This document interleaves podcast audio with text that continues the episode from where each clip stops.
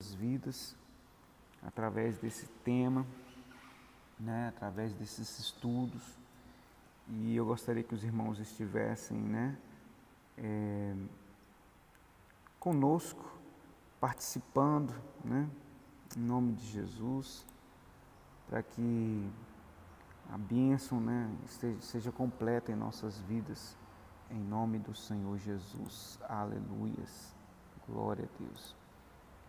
É, então, irmãos, dando continuidade aos nossos estudos, é, na semana passadas, né, nas semanas passadas, nós começamos a falar sobre um tema, um tema muito polêmico, né, mas é, de qualquer forma é um tema que nós precisamos estar é, com os olhos e os ouvidos bem atentos, tendo em vista a gravidade, né? E tendo em vista que o Senhor está preparando a sua amada igreja, preparando os nossos corações para que possamos desenvolver, né? É, para que possamos gerar. Seja bem-vinda, irmã Elizabeth, a paz do Senhor. Amém. É, e Deus ele está gerando em nossos corações um desejo poderoso para que a gente possa estar fazendo a sua vontade, o seu querer, né? e a sua bondade possa reinar em nossos corações. Como eu falei é, na semana passada, nas semanas passadas nós começamos a falar sobre prosperidade, o que é prosperidade bíblica, né? E hoje, o Espírito Santo ministrou meu coração em um texto, né, que está lá em 1 Timóteo, capítulo 6. 1 Timóteo, capítulo 6, versículo 10.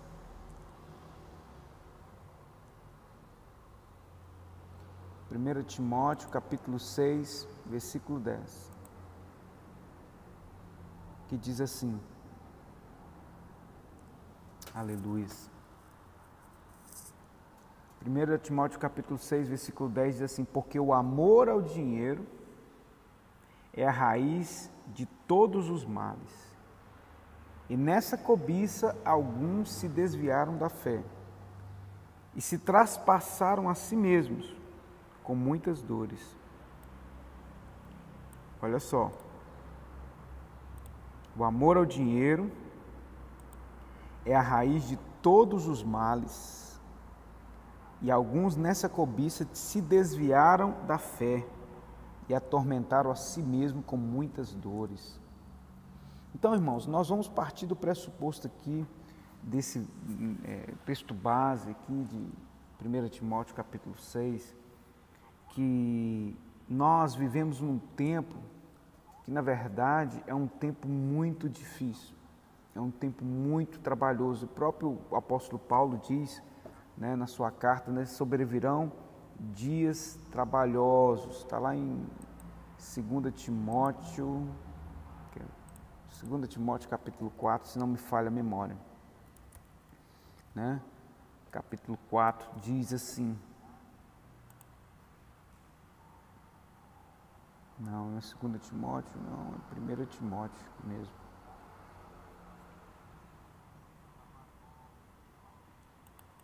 Primeiro Timóteo capítulo 4 diz: Mas o Espírito expressamente diz que nos últimos tempos apostatarão alguns da fé, dando ouvido a espíritos enganadores. Olha só espíritos enganadores. E muitos abandonarão a fé e seguirão a espíritos enganadores e doutrina de demônios. Tais ensinamentos vêm de homens hipócritas e mentirosos que têm a consciência cauterizada. Então, nós estamos vivendo esses dias, queridos, que Deus está preparando a sua noiva Deus está preparando a sua amada noiva para que possa reinar, para que possa é, desfrutar de cada um de nossos corações né, um desejo, uma vontade de, de estar na Sua presença, de comemorarmos na Sua presença. Então, é muito importante a gente entender. É muito importante a gente compreender que o Espírito Santo ele quer levar-nos a um nível mais alto de entendimento, porque a palavra de Deus nos diz: errais, não conhecendo as Escrituras e nem o poder de Deus. Quando nós iniciamos um tempo de, de prosperidade, Deus ele requer de nós esse nível de conhecimento.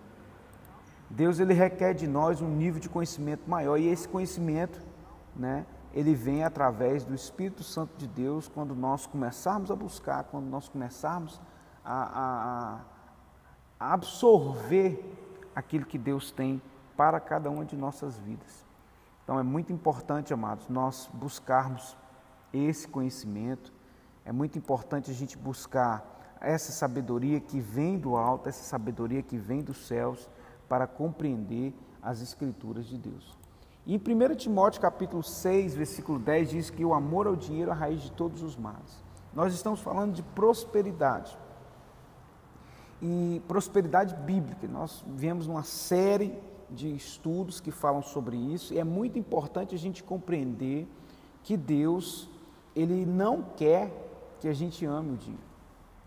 Porque quando a gente se envereda por esse caminho, o apóstolo Paulo diz que o amor ao dinheiro é a raiz de todos os males e alguns nessa cobiça se desviaram da fé. Então, quando você ama o dinheiro, automaticamente você vai se desviando da fé. E atormenta a si mesmo com muitas dores, ou seja, o fim vai ser muitas dores. Mas você, homem de Deus, fuja de tudo isso Siga a justiça, a piedade, a fé, o amor, a perseverança e a mansidão. E a palavra de Deus diz, lá em Mateus capítulo 6, muito importante a gente entender isso. Os irmãos estão me ouvindo, estão me compreendendo aí, vai dando feedback para a gente pode, para a gente poder é, interagir. Mateus capítulo 6, versículo 24 diz: Ninguém pode servir a dois senhores, pois odiará um e amará o outro, ou se dedicará a um e desprezará o outro. Você não, vocês não podem servir a Deus e ao dinheiro. 1 Timóteo 6, 10 diz que o amor ao dinheiro é a raiz de todos os males. Provérbios capítulo 6, versículo 24 diz: Ninguém pode servir aos dois senhores. Então, olha só, se Jesus chama dinheiro de Senhor, ou você não pode servir a dois senhores, a Deus e ao dinheiro. Em outra tradução diz a Deus e ao mamão, que é a idolatria, é o Deus com letra minúscula, né, chamado dinheiro. Então tem muitas pessoas, amém, Renatinho, Seja bem-vindo. Tem muitas pessoas que se enveredam pelo caminho da, da, pelo caminho da injustiça a partir do momento que ele começa a amar o dinheiro. E então nós temos que entender que a ganância, né, parte do princípio que o amor ao dinheiro é a ganância, é a vontade que a pessoa tem de de a qualquer custo, né, buscar o dinheiro, trapacear, né, passar a perna nos outros, fazer aquilo que não agrada a Deus. E esse esse intuito, essa vontade, em vez de prosperar a vida da pessoa, vai jogar ela na ruína. Entendeu? Eu conheço pessoas, como eu já tenho falado aqui no, nas últimas, nos últimos estudos, sim, a gente depende do dinheiro. A gente depende do dinheiro, sim, mas a gente não pode amar ao dinheiro. É muito importante, irmã Delvane, você entender o seguinte: que Deus não tem problema você ter dinheiro. Não tem problema você é, querer ter o dinheiro para poder suprir sua necessidade. Não tem problema você querer é, trabalhar, melhorar de vida, conquistar as coisas, entendeu? Para poder ter uma casa própria, para poder ter um carro melhor, para poder ter um carro, para poder é, viajar. O problema não é ter dinheiro. Entendeu? O problema é você amar ao dinheiro. Porque, como disse Jesus em Mateus 6, 24, não se pode servir os dois. Não se pode. Mateus 6, 24, ninguém pode servir aos, a dois senhores, pois odiará um e amará outro. Ou seja, quem ama o dinheiro, odeia a Deus. Odeia a Deus com atitudes. Com atitudes que vão demonstrar exatamente isso que Jesus falou. Foi Jesus que nos ensinou. Que não se pode ter dois senhores. Não existe dois senhores na vida da gente. Ou se dedicará a um e desprezará o outro, ou vocês não, vocês não podem servir a Deus e ao dinheiro. Então, olha só que situação. O que manda nesse mundo não é o dinheiro. O que faz com que tudo aconteça nesse mundo é o dinheiro. A irmã Georgiana falou algo muito, muito importante. O problema é ser dependente do dinheiro e não de Deus. Exatamente. Nós temos que depender do Senhor. Que o Senhor suprirá as nossas necessidades em Cristo Jesus. Quando nós. É, porque, irmão, se eu dependesse do dinheiro, nós não estaríamos aqui. Né? A gente depende do dinheiro, é, eu entendi o que a irmã Delvane colocou, a gente depende do dinheiro do ponto de vista seguinte, para poder pagar as contas, e sim, mas é o que a irmã Georgiana está falando aí, é o seguinte, é você viver como escravo dependente do dinheiro. Aí você começa a se endividar, aí você começa a ir por um caminho de passar a perna nos outros, você começa a fazer coisas ilícitas que não agradam ao Senhor. Como eu disse, não tem problema você querer melhorar de vida, não tem problema você querer ter uma casa, não tem problema você querer ter um carro, né? Seja bem-vinda, Rose, seja bem-vindo todos os irmãos aí que estão chegando, em nome de Jesus. Não tem problema você, por exemplo, pedir a Deus que, que supra suas necessidades. Não tem problema, por exemplo, você pedir, Senhor, eu quero uma casa para me morar, eu quero uma casinha, eu quero um, quero um casão, quero uma casa maior, não tem problema. Desde que o seu coração não esteja nas coisas materiais, querido. É isso que Jesus está nos ensinando. De que nós temos que entender que as riquezas, elas, elas têm um fim. As riquezas, ela tem um fim. E o fim é abençoar o reino de Deus, abençoar a vida das pessoas, para que o nome do Senhor possa ser engrandecido, para que o nome do Senhor possa ser exaltado, porque Deus ele está gerando em nós, amados irmãos, né?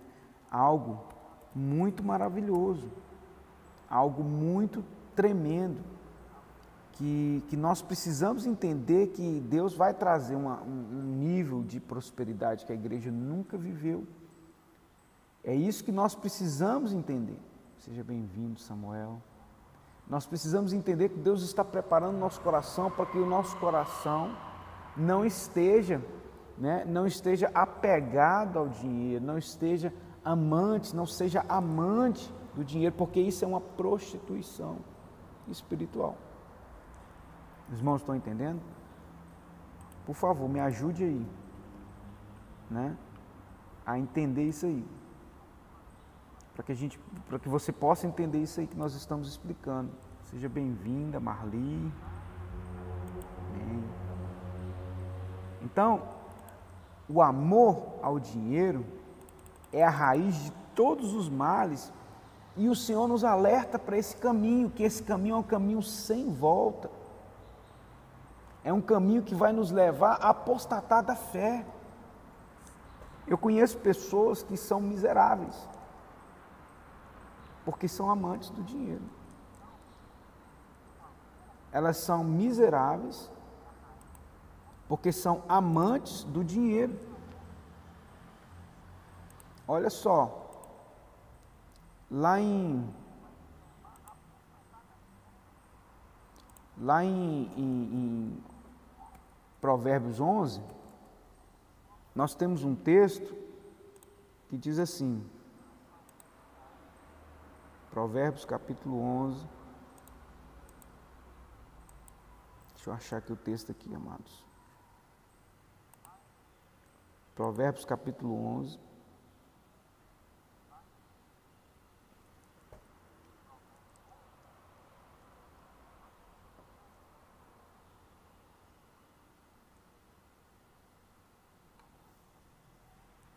Perdi o texto aqui. Eu tinha separado aqui, mas saiu do. Enfim. É... Depois eu acho.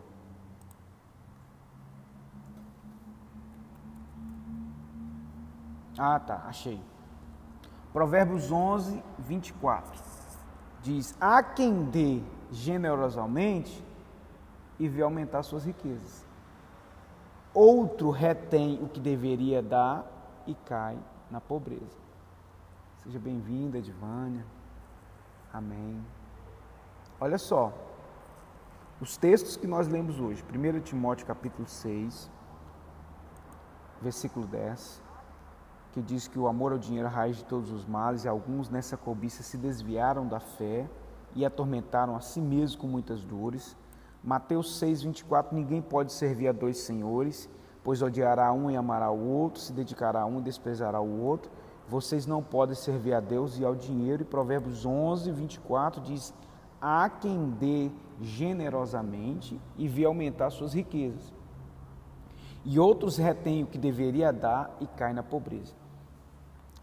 Se empobrece. Então, amados, olha só, não é, parece ser contraditório? Aquele que dá, recebe. Não parece ser que, tipo assim, é, do ponto de vista humano, quem dar mais não deveria ficar mais pobre, mas do ponto de vista de Deus é o seguinte: quem dar mais, né, como diz, a quem, há quem dê generosamente e vê aumentar suas riquezas. E outros têm o que deveria dar e caem na pobreza. Eu conheço pessoas que têm dinheiro e são miseráveis não usufrui do, do seu dinheiro. Então são pessoas que amantes do dinheiro.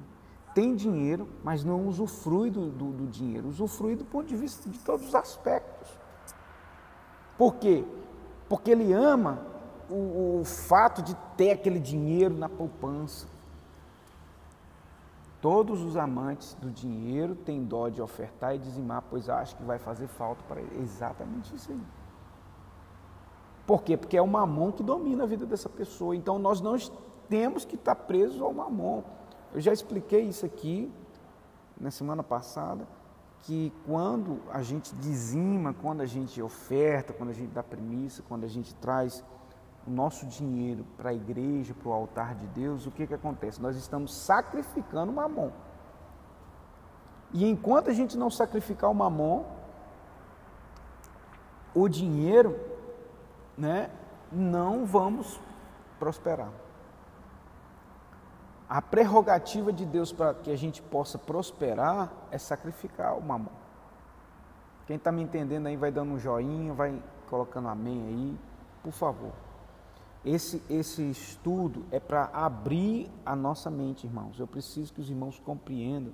Eu estou tentando assim da melhor forma, porque esse assunto é um assunto muito delicado, muitas pessoas têm barreira com isso, e essas barreiras precisam cair por terra, amados. Em nome do Senhor Jesus Cristo, Deus quer nos prosperar, Deus quer nos encher das bênçãos, Deus quer, mas para que isso aconteça, eu tenho que me esvaziar do mamon, eu tenho que abrir mão, sacrificar o mamon, sacrificar o dinheiro, para que essa bênção venha e repouse sobre a minha vida. Para quê? para que o nome do Senhor seja glorificado. As riquezas, ela tem um fim, e o fim é o quê? Financiar o reino de Deus. financiar a obra do Senhor. Fazer com que o nome do Senhor seja glorificado na minha vida. Entendeu? As riquezas de Salomão glorificavam a Deus. Salomão não tinha né, apego às riquezas. Salomão não tinha apego ao dinheiro. E, que, ele, se ele tivesse apego ao dinheiro, ele tinha pedido riqueza. Não devemos ser amantes do dinheiro, porque é o próprio Deus que nos dá. Amém. Tem pessoas gananciosas. Nós estamos falando agora sobre é, Provérbios 11, 24, diz: Há quem dê generosamente e vê aumentar suas riquezas. O generoso sempre vai prosperar mais, muito mais. O que é ser generoso? Vai colocando aí para mim, o que, que você acha aí nos comentários. O que é ser generoso? O que é generosidade?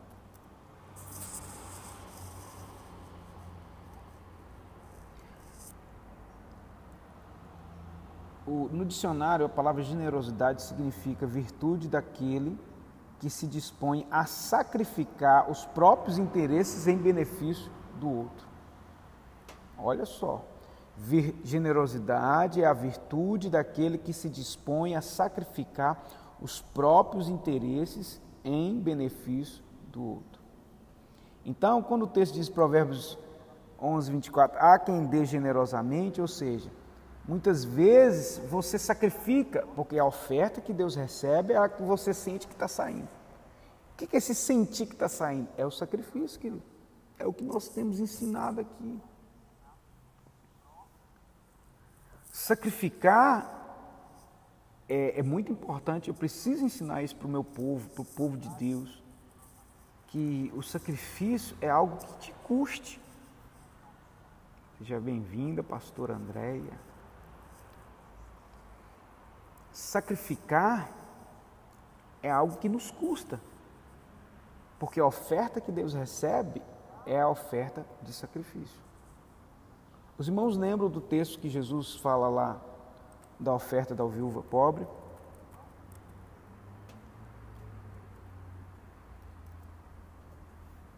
Lucas, capítulo 21.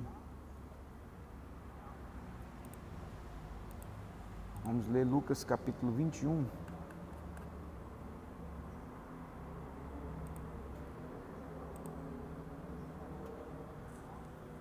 Olha só, Lucas capítulo 21 diz: Aí Delvane colocou que o generoso é quem faz sem querer em troca, faz por amor. É exato, irmão. É isso aí. Lucas 21 diz: Jesus olhou e viu os ricos colocando suas ofertas na arca do tesouro e viu também uma pobre viúva lançar ali duas pequenas moedas. E disse: Em verdade vos digo que lançou mais do que todos esta pobre viúva, porque todos aqueles deitaram para as ofertas de Deus do que lhes sobejava, do que lhes sobrava. Deitou, no entanto, essa da sua pobreza deitou todo o sustento que tinha, e dizendo a alguns a respeito do tempo que estava ornado de formosas pedras, disse: Olha só, eu pergunto para vocês agora, aquela oferta da viúva pobre Deus recebeu ela porque a viúva era pobre. Deus recebeu aquela oferta ali. Aquela oferta foi maior por causa da quantidade ou por causa do sacrifício? É isso que o irmão Renatinho colocou aí. Lucas 21, oferta de sacrifício. Quem oferta com amor não lhe falta nada, mesmo não tendo dinheiro guardado. Exatamente. Aquela viúva da sua pobreza tirou, deitou todo o sustento que tinha. Então ela fez um sacrifício e a oferta dela foi maior não pela quantidade, mas pelo sacrifício e o nível de sacrifício. Sacrifício, exato, irmã Elizabeth.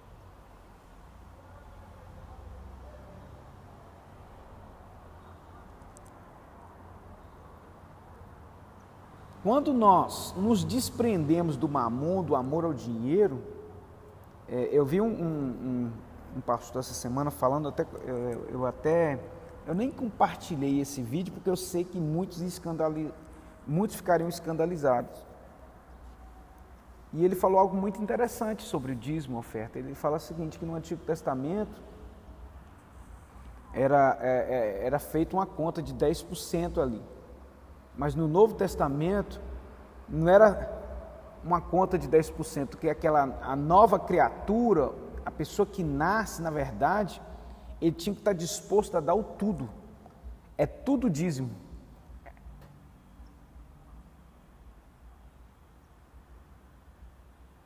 Seja bem-vindo, César.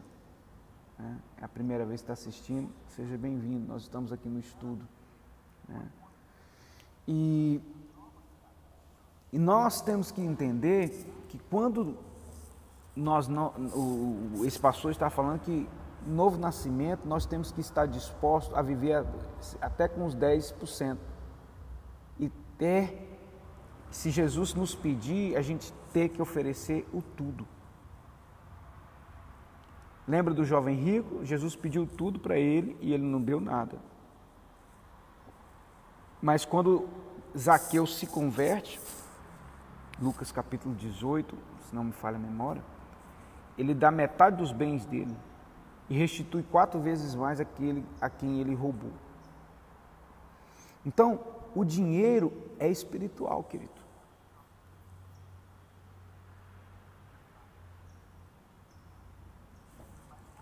Isso aí, irmã. Nós que vivemos de salário não tem como ter dinheiro guardado, mas se sacrificar nos, com amor, não vai fazer falta que forçamos para cá. Com certeza não. Olha, amados, é, o inimigo, lá em 2 Coríntios capítulo 4, diz que o Deus deste século, quem é o Deus deste século? O diabo. Ele cegou o entendimento dos incrédulos para que não lhes resplandeça a luz do Evangelho. É muito importante como eu tenho falado, Deus ele está gerando na sua noiva um sentimento, um desejo de entrega total.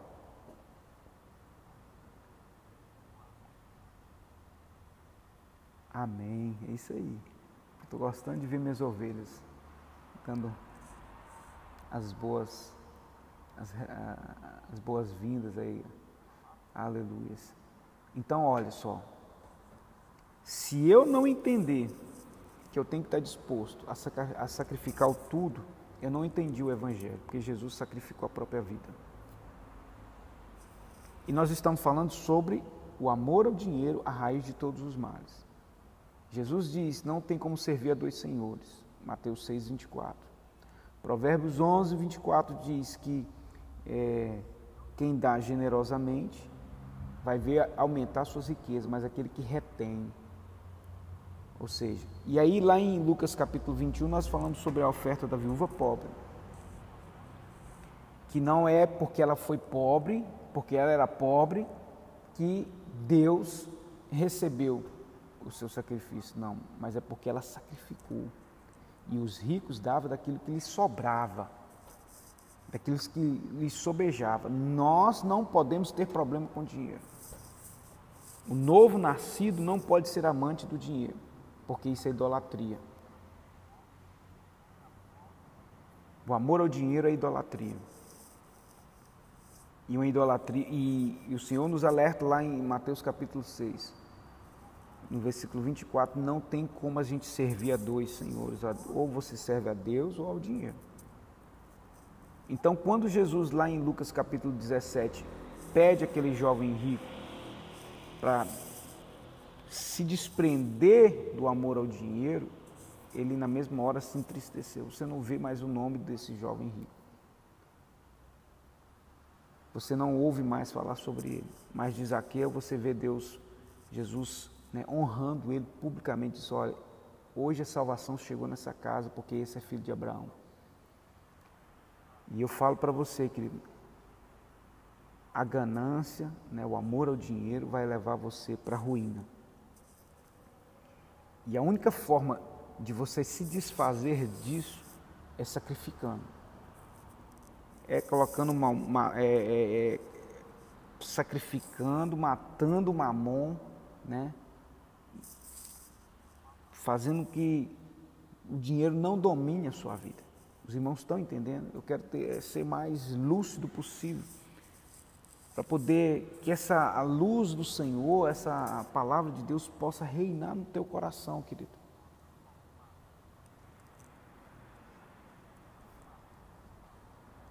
A viúva pobre nos mostrou o exemplo de um coração totalmente confiante em Deus. Era rica em fé, exatamente. Olha só. Satanás, ele cegou o entendimento dos incrédulos para que não lhes resplandeça a luz do Evangelho. Deus, em todos os momentos no Antigo Testamento, uma das formas, uma das formas de Deus abençoar o seu povo, como que era? Não era financeiramente, não era com ricas, ricas colheitas, abundante colheita, não era não? Não era assim? Lá em, em Atos dos Apóstolos, a Bíblia diz que não tinha ninguém, na igreja primitiva não tinha nenhum necessitado, nenhum. Ou seja, não tinha pobre.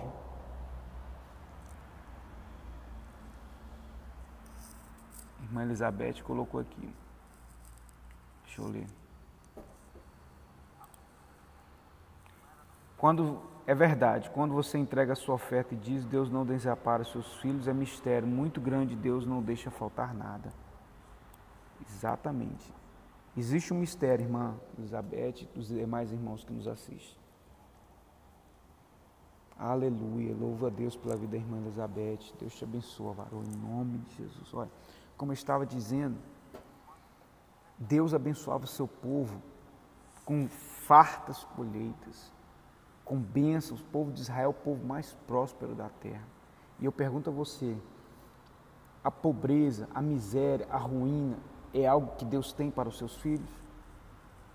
Se em toda a Bíblia quando Deus queria pesar a mão no povo, quando Deus queria fazer justiça, a primeira coisa que acontecia, não chovia, a colheita era amaldiçoada. E aí eu pergunto para você: Deus mudou, irmãos? A Bíblia diz que Deus não muda nem há sombra de variação em Deus. Né? Que Deus não é homem para que se arrependa, nem filho do homem, né? Então, olha só, uma das formas de Deus nos honrar e nos abençoar é também financeiramente. Não estou falando que você vai ficar rico, mas eu estou falando para você que não vai haver necessidade na sua vida quando você se desprender do dinheiro. Quando você sacrificar uma mão, quando você. Eu já expliquei isso aqui, que quando você oferta, dizima, quando você traz a sua, a sua premissa, depois eu vou, eu vou explicar cada uma a necessidade do pobre na igreja era suprida, é verdade, pastor André. Lá em Atos dos Apóstolos, capítulo 4 e 5, você vê isso muito claro. A Bíblia diz que não existia nenhum deles necessitado, porque quem tinha duas propriedades vendia uma e entregava aos pés dos apóstolos.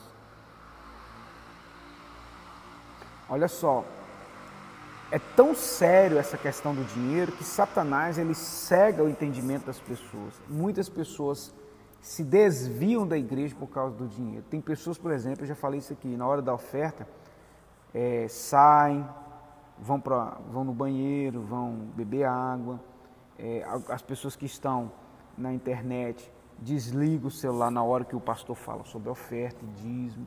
Você está entendendo? Por quê? Porque essas pessoas têm problema com dinheiro. São né, amantes do dinheiro. E eu quero dizer para você, em nome do Senhor Jesus Cristo, abre os teus olhos. Eu não estou pedindo dinheiro para você, não, querido.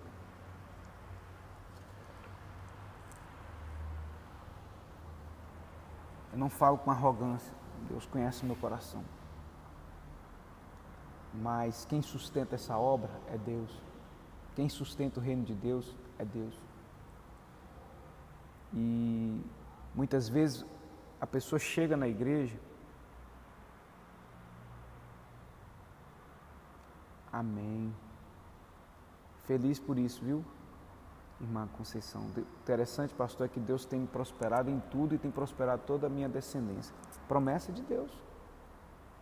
Aleluia, amém.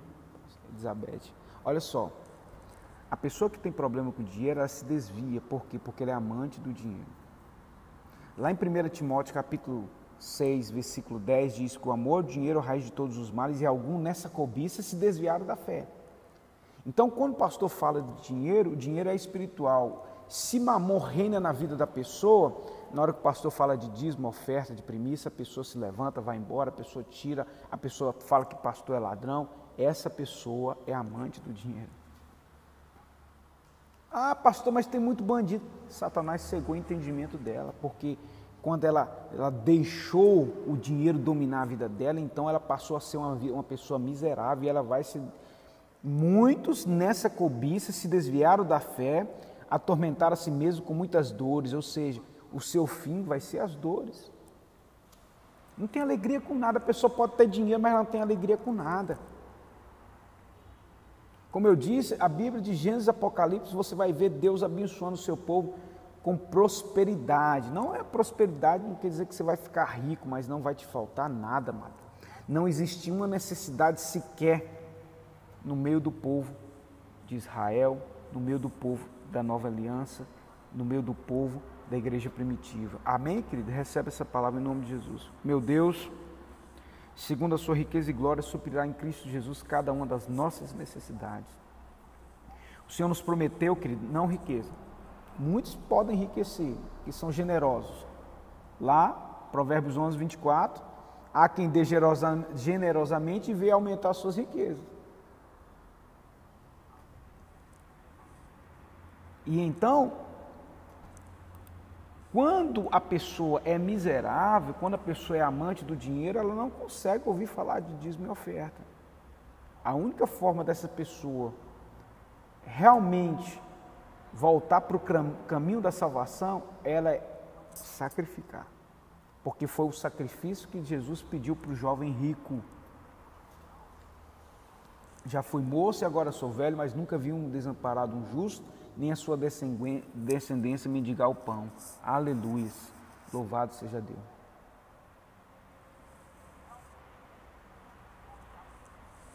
A parte, isso mesmo, irmã Edivane, eu penso que quando devolvo meu dízimo, fiz minha parte. Agora o que o pastor faz é ele com Deus. Com certeza. Administrar os recursos. A Bíblia diz que lá no, no livro de Atos dos Apóstolos, quem administrava os recursos eram os apóstolos. Você não tem que se preocupar com aquilo que o pastor faz com o dinheiro. Porque quem vai dar conta, e preste atenção que eu falar com você, quem vai dar conta somos nós. E a quem muito é dado, muito é cobrado. Amém, irmã Conceição, louvado seja Deus. Lá em Atos dos Apóstolos, eu quero ler esse texto, capítulo 4, para poder elucidar os irmãos e a gente poder crescer em fé.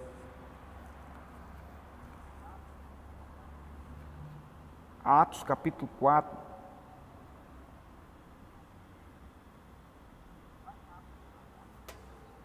a partir do versículo 31, depois de orar e temer, Atos 4, 31, vou ler. Depois de orar tremeu o lugar em que estavam reunidos, todos ficaram cheios do Espírito Santo e anunciavam corajosamente a palavra de Deus. Da multidão dos que creram, uma era mente e um coração. Ninguém considerava unicamente que sua coisa alguma que possuísse, mas compartilhavam tudo o que tinham. versículo 33. Com grande poder os apóstolos continuavam a testemunhar da ressurreição do Senhor Jesus, grandiosa graça estava sobre eles. Não havia pessoas necessitadas, não haviam pessoas necessitadas, Atos 4:34, entre eles, pois os que possuíam terras, herdades, casas, vendiam e traziam o dinheiro da venda e colocavam aos pés dos apóstolos, que distribuíam segundo a necessidade de cada um.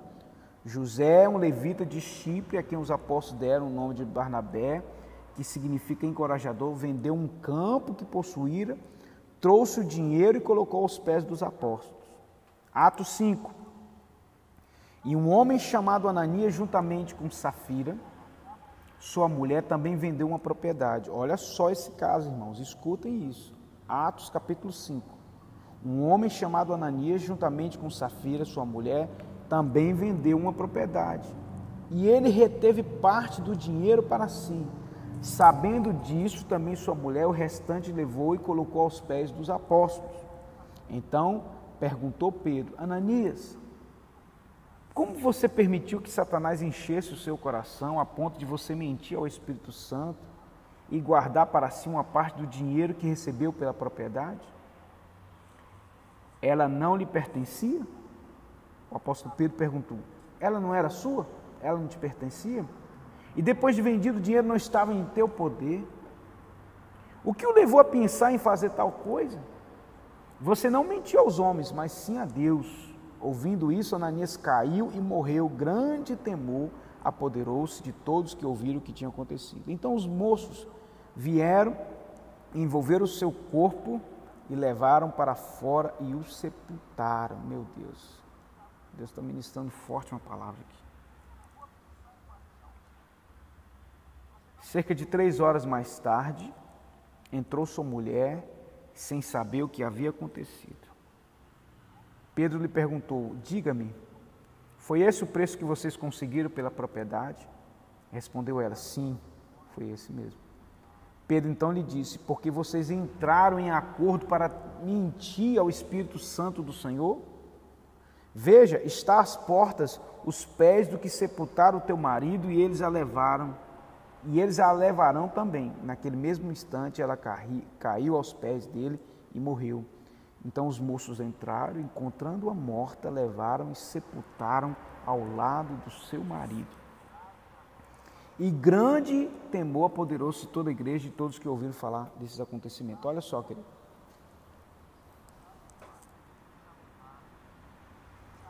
Eu vou explicar. A irmã Georgiane fez uma pergunta, só, só um minutinho que eu vou explicar, irmã, irmã Georgiane. Olha só. Esse texto aqui, só para me finalizar, depois eu, eu, eu respondo a pergunta da Georgiane. Para a gente finalizar aqui. A Bíblia diz que não existia necessitado, Atos 4,34, entre eles. Quando as pessoas tinham mais de propriedades, vendiam um e entregavam aos pés dos apóstolos. Os apóstolos supriam a necessidade de todos fazia a obra crescer, enviava os missionários, fazia os projetos, fazia tudo que a igreja precisa de fazer. Mas quando a igreja não tem essa abundância, como se faz? Como que se faz os projetos? Como que supre a necessidade dos santos? Como que supre a necessidade do, do sacerdote? Você está entendendo? Não tem como. A gente, como diz lá, a gente vende o almoço para comprar a janta. Não tem como. Então, por isso que a perspectiva e a prerrogativa para me prosperar, para que haja abundância na minha casa, é suprir a necessidade do reino de Deus. A Malaquias capítulo 3 diz que trazer os dízimos e as ofertas na casa do tesouro para que haja abundância na minha casa. E eu, Senhor, repreender. Então, a prerrogativa é suprir a necessidade do templo, do, do reino de Deus, da obra do Senhor, para que haja abundância na minha vida na vida de toda a igreja, de todos os irmãos que venham à bênção. Então o povo judeu entendeu muito bem isso e são fiéis nisso e prosperam. Aí acontece exatamente isso. Lá né, existia um varão em Chipre, que é Atos capítulo 4, que ele vendeu, entregou tudo aos pés dos apóstolos. Aí tinha um outro varão e uma varoa, um casal de, de bênçãos, que na igreja, nas igrejas sempre tem essas bênçãos um homem chamado Ananias, juntamente com a sua mulher, Safira, venderam uma propriedade que era deles. E quando eles venderam aquela propriedade, eles falaram entre si, ó, vou dar um exemplo. Digamos que a propriedade valia um milhão de reais. E aí eles falam assim, um milhão de reais é muito dinheiro. Não vou colocar cem mil, cem mil reais é dinheiro demais, vou dar Vou dar isso para Pedro, não, rapaz. Pedro já está cheio do dinheiro, o pastor já está cheio da grana. Você está doido, mas a gente não pode ficar mal com eles. A gente não pode, né? Porque está todo mundo fazendo isso. Então, para a gente, né? E eles vão saber que a gente vendeu a propriedade. Então, para a gente não ficar mal com eles, o que, que nós vamos fazer? nós vamos falar que nós vendemos uma propriedade por 30. Foi isso que eles fizeram, irmãos. E quando eles chegaram, está aqui, ó, 30 mil reais, é uma oferta muito boa. Sim ou não? Estou dando um exemplo. Uma propriedade, meu Deus do céu, com 30 mil a gente fazia muita coisa aqui. Fazia muita. Enfim. Era ou não é uma oferta boa? Muito boa. Mas aí, quando ele chega, no versículo 3 diz: Ananias, por que encheu Satanás o teu coração? Para que mentisse ao Espírito Santo e retivesses parte do preço da tua propriedade. Guardando-a, não ficava para ti? Ela não lhe pertencia? E depois de vendido, o dinheiro não estava em teu poder, ou seja, ninguém é obrigado a fazer nada. Foi isso que Pedro estava falando para Ananias. Você vendeu, você não era obrigado a trazer nada, não, filho. Mas porque no teu coração era mal, porque Satanás encheu o seu coração. Está aí às portas aqueles que vão levar o teu corpo. O que te levou a pensar em fazer tal coisa? Você não mentiu aos homens, mas mentiu a Deus. E ouvindo isso, Ananias morreu. E aí vem, depois de três horas, vem a mulher e Pedro então fala assim: mulher, por quanto que vocês venderam o lote? Foi por 30 mil. Foi mesmo. Foi isso que aconteceu. Então, por que, vocês entrarem em acordo a tentar o Espírito Santo? Veja, estão à porta os pés dos que sepultaram o teu marido e vão levar você também, meu irmão. Deus está ministrando uma palavra forte aqui sobre isso. Hoje à noite tem mais. Poder de Deus. É isso mesmo. Agora, na nova aliança, o nível é mais alto. A Bíblia diz que se a nossa justiça não exceder a dos fariseus em muito, de maneira alguma vamos herdar o reino dos céus. Foi isso que aconteceu ali, na nova aliança, na igreja. Houve um grande temor e Ananias e Safira morreram. Muitas pessoas estão mortas espiritualmente porque mentem ao Espírito Santo. Agora, respondendo à pergunta da Georgiane. Pastor, se a pessoa é dizimista fiel, mas não é ofertante, olha só. Irmãos, como eu acabei de explicar aqui, na antiga, no, no Antigo Testamento,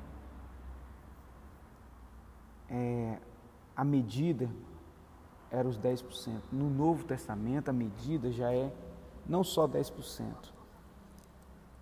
É nós temos que estar dispostos a dar tudo se o Senhor nos pedir. Então, o dízimo, biblicamente falando, ele santifica a nossa lavoura. Mas a oferta é que vai dar a medida da, da minha colheita.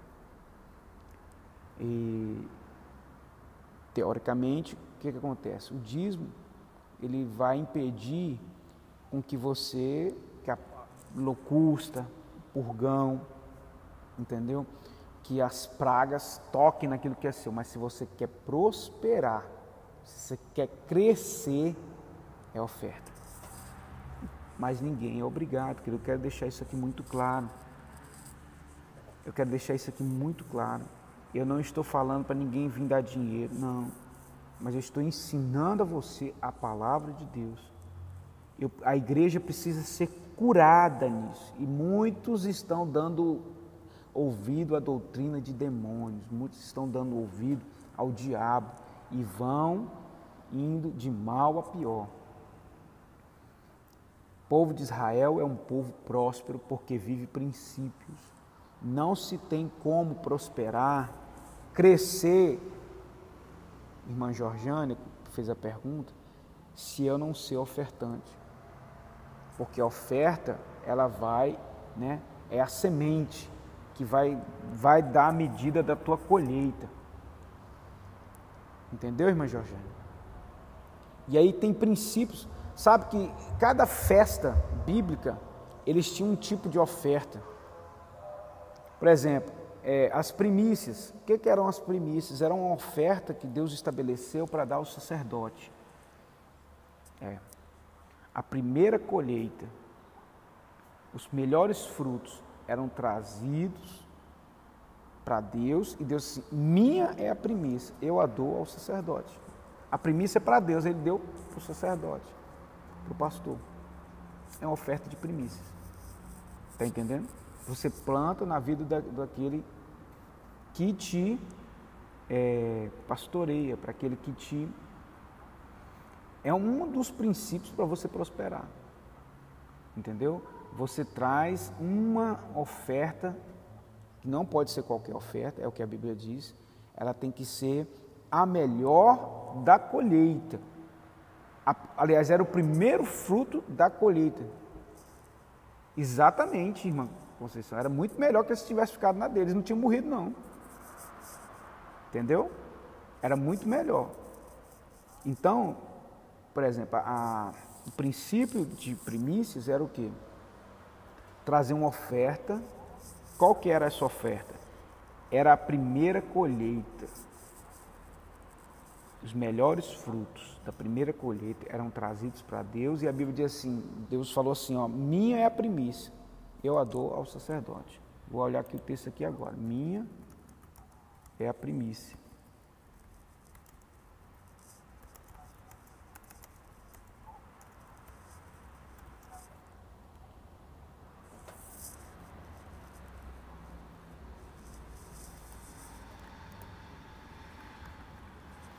Então,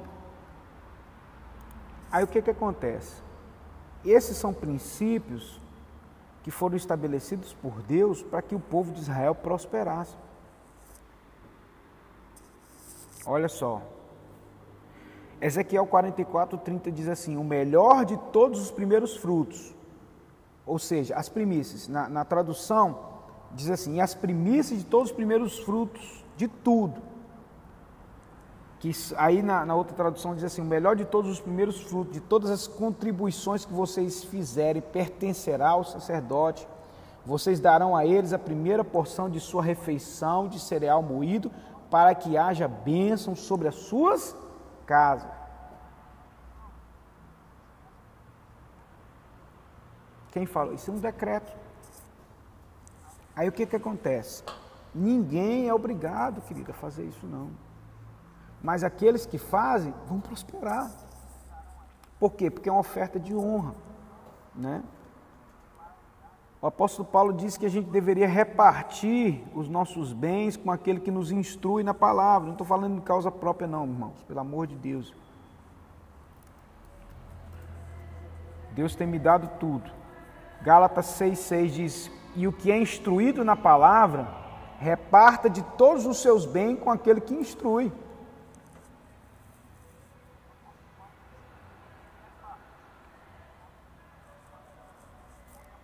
O que é instruído na palavra, reparta de todos os seus bens com aquele que o instrui. Então, eu estou é, ensinando aos irmãos que, por exemplo, dízimo, oferta, primícias, foram aperfeiçoados na nova aliança. Nós temos que estar dispostos a dar tudo para Deus, não apenas os 10%. Alguns, Deus vai pedir os 90% e você vai viver com 10. Eu me lembro de uma história do dono da Colgate, é uma história que é conhecida universalmente no mundo todo. Que durante a Segunda Guerra Mundial ele começou a vender sabão, começou a fazer, fabricar sabão, o dono da Colgate, o criador da Colgate. E aí ele começou né, a dar 20% do seu, no final da vida dele, isso está na biografia dele, no final da vida dele, ele vivia apenas com 10% e 90% ele doava para o reino de Deus. Será que o dono da Colgate prosperou? Pouco não, né? No mundo inteiro, sim, a oferta é uma maneira de agradecer a Deus. E nós somos recompensados. Porque quem planta, colhe. Então, eu estou abrindo eu não, o Espírito de Deus está abrindo a mentalidade da igreja, abrindo, para que possa entrar num nível mais alto em Deus, porque Deus quer prosperar a sua vida. Deus não quer que você viva, uma vida miserável. Satanás, ele fez de tudo. Falou que pastor é bandido, falou que pastor é, é enfim, para quê? Para impedir a tua prosperidade. As ovelhas sendo miseráveis, o reino de Deus não cresce. Por quê? Porque o amor, o dinheiro está dominando a igreja. Nós já estamos vendo aí, ah, pastor, mas aí você tá, Deus está fazendo uma limpeza. A irmã colocou aí, ah, pastor, o que o pastor faz com dinheiro? Irmã, não se preocupe, não, que Deus está fazendo um reboliço. Porque a responsabilidade é nossa, é uma grande responsabilidade, uma dura responsabilidade. De sorte que aqueles que tentam fazer, tirar das mãos do pastor, vão sofrem as consequências, sofrem. Então a ovelha não foi feita para isso. A ovelha foi feita para obedecer a palavra. E quando nós obedecemos, nós temos aqui vários testemunhos. Se não está ainda prosperando, é porque não chegou o tempo, vai chegar o tempo, você precisa apairar as arestas, obedecer aquilo que pastor tem falado. Como eu disse aqui, Gálatas 6,6, o que está sendo instruído, né? você está sendo instruído aqui, você está crescendo espiritualmente. Então você vê o princípio sendo aperfeiçoado, olha só. Lá em Ezequiel 44, 30 diz que a oferta de primícias era dada ao sacerdote.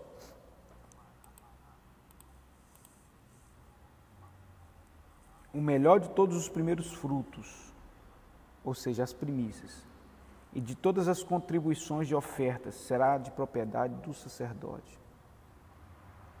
Para quê? Para que haja bênção sobre as vossas casas. Então, só, quando Israel obedece esses princípios, Deus honra o seu povo. E eu louvo a Deus, sabe por quê, irmãos? Nesses anos todos que a gente tem vivido isso aqui na igreja, eu vejo pessoas que saíram da ruína e hoje estão muito bem. Não são ricos, muitos prosperaram muito, mas a bênção do Senhor enriquece, não acrescenta dores. Quem está comigo aí, irmão? Amém? A oferta é uma plantação, irmã Georgiana, que você faz. Amém. A oferta é uma plantação que você faz. Entendeu? Amém, irmã Elizabeth, irmã Georgiana, Conceição. Então, quando eu resolvo abrir mão do mamon, do seu senhorio, o que, que é o senhorio de mamon? O mamon que diz para você não ofertar. O mamon que diz para você guardar o seu dinheiro não estou falando que a gente não pode ter economia, irmão. Pelo amor de Deus, entenda. A gente tem que ser econômico, a gente tem que. É, porque Deus não ama o desperdício, Deus não desperdiça nada. Entendeu? Tem gente desperdiçando, é outra. É, é um saquetel furado, porque aquele que é fiel, irmãos, o diabo não pode tocar, não. Satanás não pode tocar nas finanças de quem é, de quem é fiel no dízimo, nas ofertas, nas primícias, não. Pode não.